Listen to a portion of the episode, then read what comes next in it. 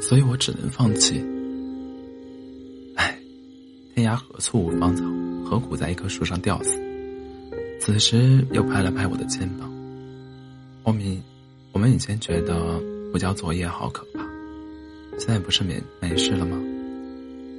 后来觉得高考考砸了，简直是天塌了。现在你再看看大学文凭那张纸，给我擦屁股都嫌硬。人生的汪洋大海里，除了死亡、三成、伤残以外的任何挫折，都是一朵小浪花。什么失业啦、失身啦、失恋啦、失足了，通通是他妈扯淡，全扯淡。我趁着酒劲也跟着说：“告诉你一件事儿，国庆节时我一哥们儿不声不响的结了婚。”也没给我一个通知，我打电话过去问他干嘛不请，咱们去捧场。他说我结婚时也没请他。我听得出来，就是担心人情账分不清。可是咱们从穿开裆裤开始玩到这么大，至于计较那千千儿八百块钱的份子钱？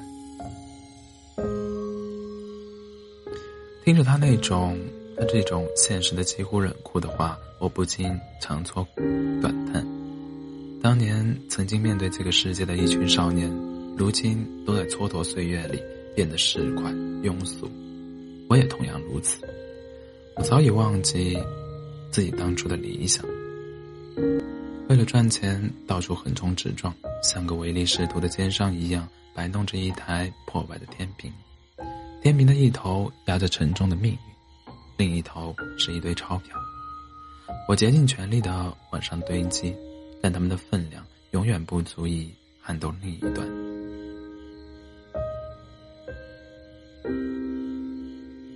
可是无论如何是块庸俗，在林一瑶面前，我依然像年少时那样患得患失。枕边上，枕边人不是心上人。心上人只是梦中人。我想到林一瑶从今往后便是别人家的贤妻良母，而我也不得不与另一个女人同床异梦的度过下半辈子。两个人此生都不敢将对方的名字念出来，我不禁感到一阵胸闷气短。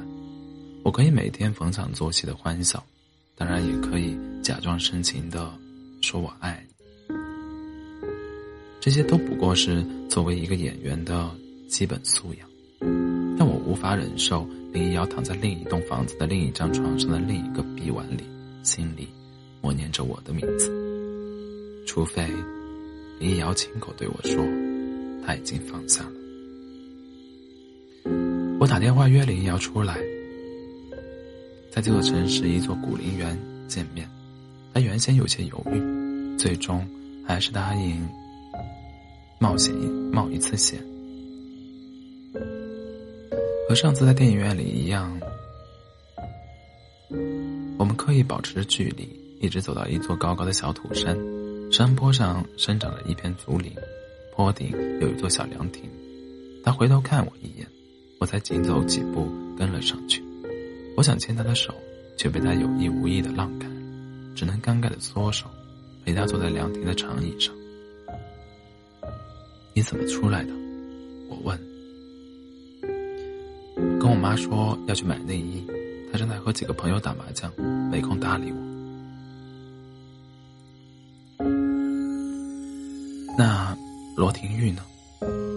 他狠狠的白了我一眼，说：“你怀疑我和他已经亲密到可以一起出来选内衣？”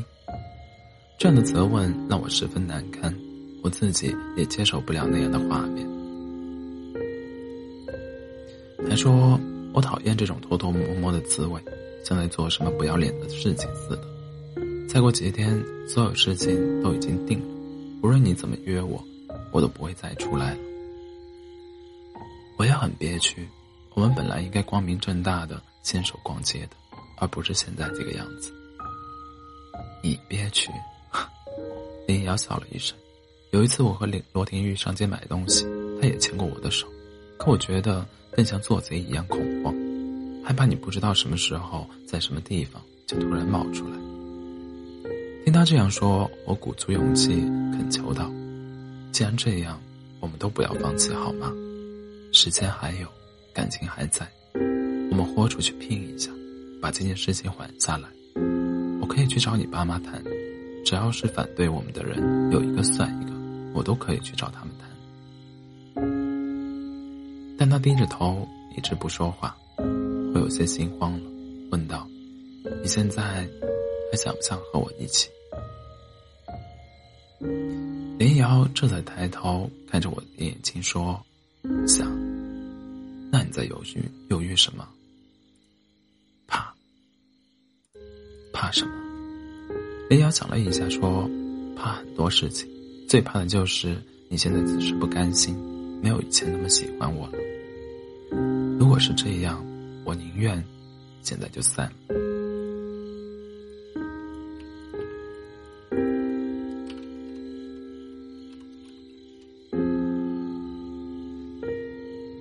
我没想到他心里竟竟有这样的疑虑，完全出乎我的意料，一时不知道怎么回答。片刻之后，才为自己辩护道：“我们从高中就开始相处，现在已经十年了，你应该最懂我。我很少向你许诺或者发誓，但保证过的就一定会去兑现。我现在非常确定的告诉你，我对你的感情。”绝不是不甘心。林瑶点了点头，又问：“那我爸妈和罗廷玉家里怎么办？以前我以为你不回来了，又被我妈闹得闹得难受，觉得你不在了，跟谁过都一样，就把这事儿给应了。现在我说不想结婚了，我爸妈肯定不会同意，罗廷玉家里也会来闹。我说：你不要担心，这事我来扛。”林瑶盯着我的眼睛，然后咬着嘴唇，认真的点头。一开始见面时的焦躁不安消散的无影无踪，但我的内心却满是愧疚。我们都同样并非完美，性格有各自的弱点，过分的单纯与善良让他嘴举步维艰，而我偏执的踏上自以为的英雄之路，留他独自在炎凉世态里苦撑。我原本打算先去拜会林瑶的家人，但思索再三，还是更改主意，打电话先约罗廷玉出来谈一谈。约谈的地点还是一家音乐茶座，他们二人一同出现。落座时，林瑶习惯性的坐在我身边，为了避免产生不必要的敌意，我对林瑶说：“我们两人谈点事情，先到他车里坐一会儿。”罗廷玉掏出。遥控钥匙递给林瑶，但林瑶接过去，隔着落地窗摁了一下，又放回桌面，拎着包出去了。我们一直目送他坐上车，才收回目光打量对方，一时间不知道怎么开口。最后我尴尬的笑道：“有点想给他开家长会。”他也讪笑一声，气氛稍微缓和一点。我问道。你和林瑶相处这么久，觉得开心吗？他说：“还可以吧。”你确定你爱他？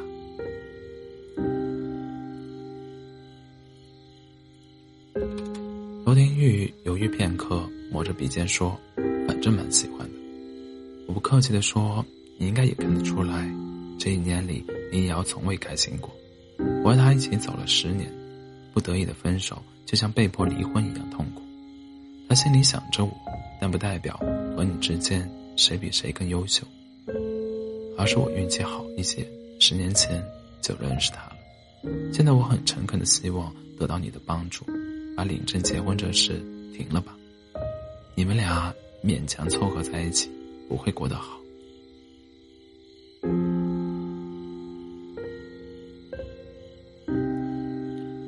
罗天玉有些不服气，那你能保证你们俩以后过得好？我说，以后的事情谁也说不准，但我会尽力让他过得好。我和他以后兴许会为一些琐事争吵，但那是我们选择的路，不会埋怨任何人。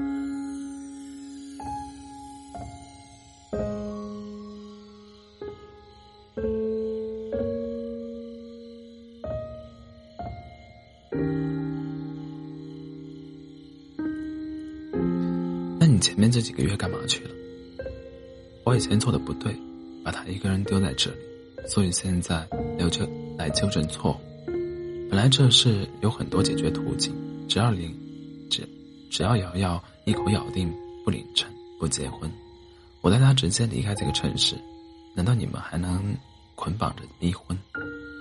之所以与你沟通商量，是希望咱们年轻人私底下把这事儿解决了，尽量把负面影响降到最小，不要伤害长辈。你看，你看怎么样？罗廷玉保持缄默，手指一直拨弄那把车钥匙。我给他添了茶水，说：“你们相处几个月，时间不算短了，但你对他了解多少呢？”你每次向别人介绍他，第二句就是他的硕士学位。夏天你老是怂恿他穿的性感一些，可他不是你用来向哥们炫耀的宠物啊！还有，你总是不停的操你妈，并且认为这是时尚用语，不是脏话。这些事情都让他非常反感，可他为什么不说出来呢？两个人相处。冷漠的不愿说出对方让自己看不惯的缺点，这种生活还有什么意义？罗天玉不是笨蛋，他明白我的言外之意。我也适时的停止这种攻击性的责问，将话题岔开，与他谈及我与林一瑶在高中时的趣事。他一开始有些抵触，但听着听着也跟着笑了起来。在他笑容最灿烂的时候，我再次严肃的向他请求掉，请求道。兄弟啊，以你的条件再找一个漂亮女朋友不是难事儿，但我只有一个林一瑶，错过了她，我这辈子都会过得不安生。所以，希望你能帮我一把，恳请你帮我一把。他渐渐收起笑脸，思索片刻后说：“如果我不帮忙呢？”我说：“我刚才已经讲过了，林瑶是我，林一瑶我是肯定要带走的。”你帮忙，这事儿会变得好看一点；你不帮忙，这事儿只是稍微难看一些而已。他坐在那里想了一会儿，最后叹息一声说：“我明白了，这事儿我得想一想，明天再打电话给你，给你答复。”起身离开，刚离开座位，林瑶就从那辆车里下来，往茶座里走来。他和罗廷玉在门口遇到，两人互相打了一声招呼，然后一个出门登车而去，一个在我对面身边坐了下来。林瑶问：“谈的怎么样？”我说：“我也不确定，不过既然已经把话说开了，那你以后就要做好和我一条道走到黑的心理准备。”林瑶点了点头，然后又眯眼微笑道：“这条道不会是黑的。”我伸手抚摸她的长发，怜惜她这两年来所受的一切煎熬，但我也心知肚明，我无法毫无顾忌的拥抱，他也不能全身心的依靠。我们俩像两只惊弓之鸟，一边依偎着，一边警惕着望着四周，我不会向任何人退缩，因为我的怀抱里的这个女孩，是我全部的财产。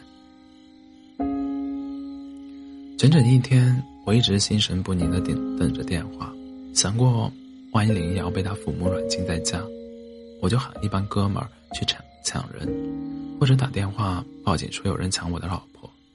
只要林瑶点一下头，承认他想跟我走，我便再无任何顾忌，大不了从此远走高飞。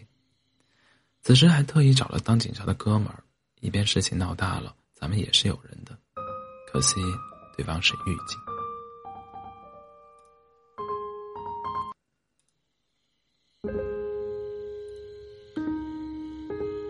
罗婷一回去之后，并未着手解决问题，而是先打电话给林一瑶，态度颇为愤慨。但林一瑶漠然地说：“你希望我对你惭愧内疚吗？如果是这样，你大可不必。两个彼此没有感情的人，互相折腾这么久，没有谁对不起谁，不如体体面面的终结这个不伦不类的局面。以后见面了，还能做个朋友。”那我怎么向我爸妈开口？罗天玉担心的是这个。就说我们俩合不来吧，说你不喜欢我的相貌、长相、身高，或者介意我不是处女。当林瑶将这个事情告诉我，我将信将疑的问道：“你真那样说了？怕什么？他经常问我和你的关系到了哪一步，不就是纠结我的过去吗？我一直懒得搭理他。这一次，我明确告诉他，如果不是我要读研，你要赚钱，咱们的孩子都快上幼儿园了。”我的心头猛地一揪，说不出来的难受。他一向注意自己的形象，在一些人眼里甚至有些清高自傲。但现在为了摆脱那个强强塞的未来，他不惜豁出自己的尊严。他会不会去你家闹这事？他想了想说：“不知道。如果情况不对，咱们就在外面过年吧。你不怕累吗？”林瑶苦笑一声说。还能比这一年过得更累。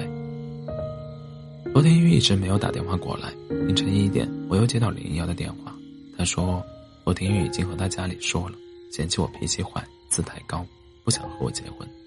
我也摊了牌，无论我妈怎打算怎么闹，我也不会再妥协。那你爸妈什么态度？我爸爸不愿意搅和了，只是叹气，没多说什么。我妈还是有些生气。问我是不是要把他气死才满意？我说他可以为主宰我的生活而死，但我得为我的未来而活下去。这句话说出，这句话说出来会不会有些绝情？我和他斗智斗勇快两年了，太了解他的脾气了，哀求和劝说都无济于事。只有让他明白我再也不受胁迫，才能让他，才能让他放弃一哭二闹。三上吊的招数，万一他还是不肯让步呢？罗家那边的大门都关了，他还有什么不肯让步的？那我什么时候去你家拜会？我问道。你不要急，再等两天，等大家都把这事认下了，你再过来找我爸妈谈。林瑶停顿片刻，说：“我已经把重要的东西收拾好了，蒋倩倩来串门串门的时候。”请他偷偷带出去了。如果他们还是那么固执，我就直接跟你走。我努力抑制内心的喜悦，问道：“你现在什么感觉？”林毅林瑶拖着长音的“嗯”，最后长吸一口气，释然的说：“感觉像重新活过来了。”挂断电话之后，我将。我张开四肢，躺在床上，听着床头闹钟滴滴答答的声音，每一次声响都昭示我正在一秒一秒的远离自己的青春。可是，自卷于心的爱情，如同一个野蛮的天神，呼啸着从天而降，抓着我的衣领，飞向九天云九天云云霄之外。我闭着眼睛，感受这种。踏步云端的喜悦，仿佛一瞬间时光倒流，我又回到许多年前的那个漫天火烧云的黄昏。满脸稚气的孩子敲着饭盒喊我的名字，年轻的老师们笑而不语，而林一瑶一脸绯红的躲在满是起哄声的教室里，就像一个，就像一个即将嫁给我的小新娘，而我的内心。曾经的自卑，以及对金钱的狂热，就像那只名叫理查德·帕克的白老虎，甩一甩尾巴，轻轻一跃，消失于新疆戈壁滩的绿洲之中。